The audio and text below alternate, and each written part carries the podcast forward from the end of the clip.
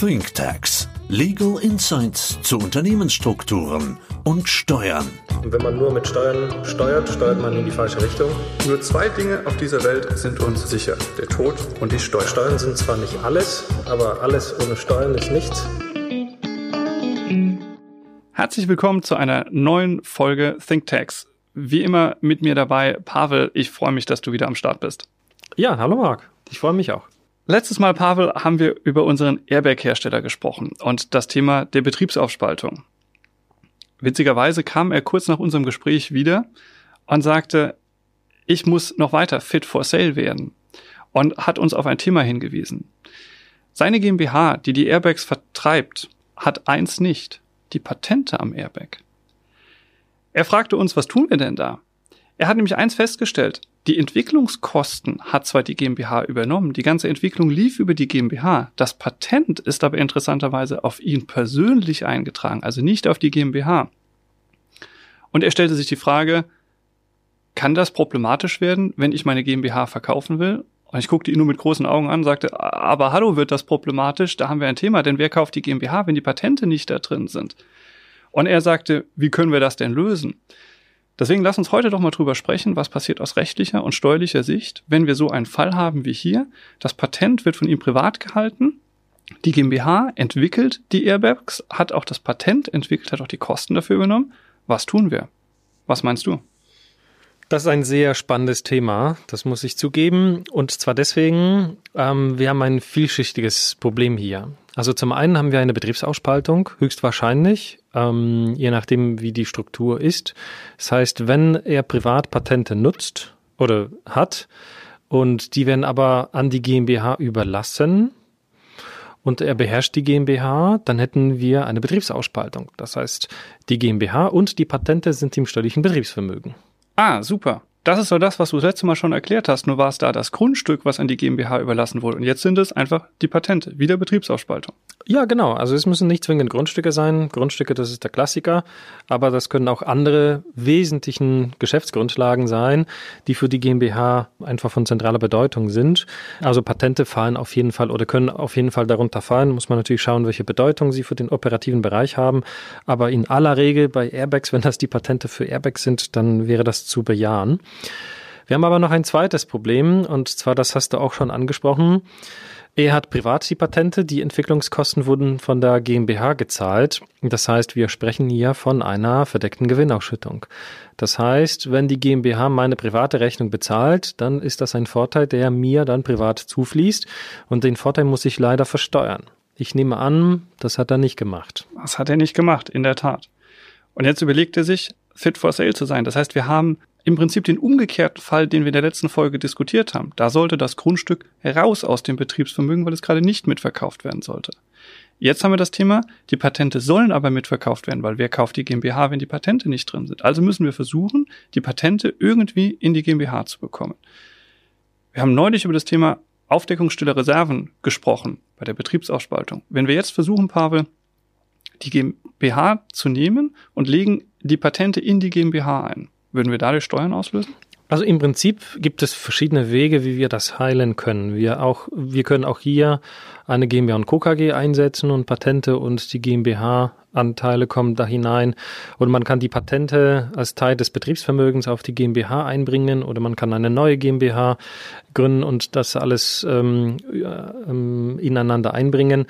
Das ist eigentlich nicht das Thema. Das Problem, das ich hier in der Praxis sehe, eher, dass man einfach dieses Thema aktiv bei der Finanzverwaltung offenlegen muss. Ähm, dort ist wahrscheinlich bis jetzt nicht bekannt, dass die Patente privat gehalten wurden. Dort ist vielleicht bekannt, dass die Entwicklungskosten als Betriebsausgaben angesetzt wurden, aber nicht, dass, dass es ein Vorteil auf der Ebene des Gesellschafters entstanden ist. Verstehe. Das heißt, wir haben einmal das Thema Vergangenheitsbewältigung und wir haben zum anderen das Thema, wie mache ich mich fit for sale? Wie kommen die Patente am Ende in die GmbH rein? Ich glaube, wir sind uns einig, das Einbringen der Patente in die Gesellschaft selbst, das kriegen wir hin. Das kriegen wir auch hin, weil es ist ja Betriebsvermögen, hast du ja gerade erklärt, durch die Betriebsausspaltung, ohne stille Reserven aufzudecken. Insofern das funktioniert.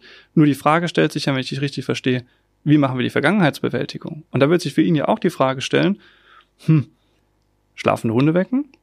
Muss ich überhaupt was machen? Sollte ich was machen? Oder können wir es nicht einfach, naja, unter den Tisch kehren? Ja, also diese Formulierung kommt natürlich immer in solchen Konstellationen, wenn man mit Steuerrecht zu tun hat, schlafende Hunde wecken. Ähm, immer wenn Steuerstrafrecht im Spiel ist, ist das keine Option, schlafende Hunde weiter schlafen zu lassen. Das Thema muss man zwingend proaktiv angehen. Wenn tatsächlich ein Vorteil nicht versteuert wurde, sprechen wir von Steuerhinterziehung und da haben wir eine steuerstrafrechtliche Verantwortung des Gesellschafters und des wahrscheinlich auch Geschäftsführer. Und das heißt, dieses Thema muss auf jeden Fall, auf jeden Fall proaktiv angegangen werden.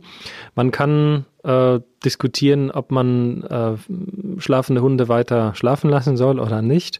Ähm, aber wenn Strafrecht dabei ist, auf jeden Fall der Weg zur Selbstanzeige ist die richtige Empfehlung. Das heißt, auf keinen Fall abwarten aus steuerlicher Sicht oder steuerstrafrechtlicher Sicht, sondern handeln und aktiv werden. Und er hat ja auch ein zweites Thema. Er sagt ja, er möchte seinen Airbag-Betrieb verkaufen. Wenn ich etwas verkaufe, was passiert? Ich finde irgendwann einen Käufer und der Käufer schaut sich mein Unternehmen an. Ich mache also eine sogenannte Due Diligence. Das heißt, das ist die Prüfung des Unternehmens aus rechtlicher, aus kommerzieller Sicht und aus steuerlicher Sicht. Und so sicher wie das Arm in der Kirche dürfen wir davon ausgehen, dass diejenigen, die die Due Diligence machen, feststellen, dass die Patente nicht zur GmbH gehören. Und sie werden sagen, wenn die Patente nicht in der GmbH sind, kaufe ich die GmbH nicht. Das wird definitiv ein Dealbreaker sein. Das heißt, dass das Ganze aufpoppt und nicht über irgendwelche Garantieerklärungen oder dergleichen oder einen geringeren Kaufpreis abzubilden sein wird, davon müssen wir ausgehen. Das heißt, wenn er verkaufen will, müssen zwingend die Patente in die GmbH. Das sollte er rechtzeitig vorher einsteuern. Und jetzt sagst du, wenn wir das machen, jetzt eben doch die schlafenden Hunde wecken, weil es besser ist, den schlafenden Hund zu wecken, als von dem am Ende gebissen zu werden. Ja, ich sehe das zu 100 Prozent genauso wie du. Ähm, das Thema muss man rechtzeitig angehen, wenn das ähm, in einer Transaktion entdeckt wird und das wird garantiert entdeckt. Das ist so ein zentrales Thema.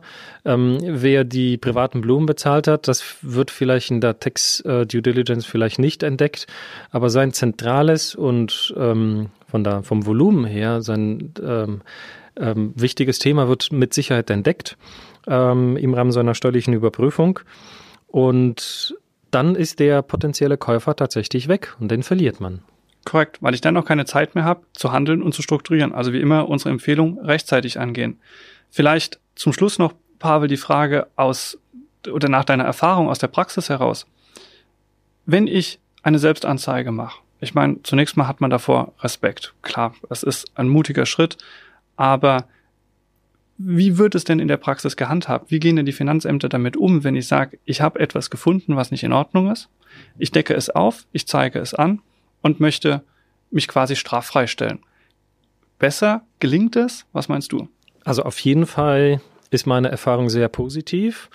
Das heißt, ähm, in vielen Fällen wird das gar nicht als Selbstanzeige gesehen von Finanzämtern. Also erstmal materiell rechtlich gesehen, wenn wir einen Fehler feststellen und den äh, unverzüglich beseitigen, ist das nur eine reine Berichtigung. Das ist nicht wirklich eine Selbstanzeige. Da reicht es aus, dass ich einfach eine korrigierte Steuererklärung einreiche und dann fällt das überhaupt nicht auf. Und das wäre auch meine Empfehlung. Ähm, wenn wir diese Frist tatsächlich verpassen sollten, dann führt kein Weg an einer Selbstanzeige vorbei. Da steht, steht aber nicht in der Überschrift Selbstanzeige, weil ich mich strafbar gemacht habe, sondern ja. man legt einfach nachträglich das offen, was bis jetzt nicht versteuert wurde. Und in manchen Fällen passiert auch nichts weiter. In anderen Fällen, Fällen wird vielleicht ein Ermittlungsverfahren eingeleitet. Aber das wird auch nach ein paar Monaten wieder eingestellt, wenn die Selbstanzeige wirksam ist. Heißt etwas überspitzt formuliert, es ist wie früher, wenn ich die Kekse genascht habe, die ich eigentlich nicht habe naschen dürfen, dann sage ich es lieber selbst meiner Mama, bevor ich erwischt werde, weil wenn ich erwischt werde, ist die Strafe deutlich höher. Ja, das absolut. Also selbst wenn die Selbstanzeige nicht wirksam sein sollte, es gibt immer wieder Fälle, ähm, dass sie nicht fachmännisch gemacht wird, ist es immer noch besser als gar keine Selbstanzeige. Also auch ihm haben wir hier wieder empfohlen, rechtzeitig dieses Thema angehen. Zum einen mit äh, dem äh, Thema Steuerstrafrecht, auch wenn du sagst, das ist vielleicht am Ende gar kein Strafrecht, sondern es ist nur die Erklärung des Sachverhalts dessen, der überhaupt passiert ist. Und auf der anderen Seite die GmbH mit den Patenten auszustatten, damit ich fit for sale bin. Zeigt sich wieder eins. Wir müssen aufräumen, auch bei unserem Airbag-Hersteller, müssen schauen, dass er fit for sale ist und dann klappt es am Ende auch mit dem Verkauf. Vielen Dank, Pavel. Dankeschön auch.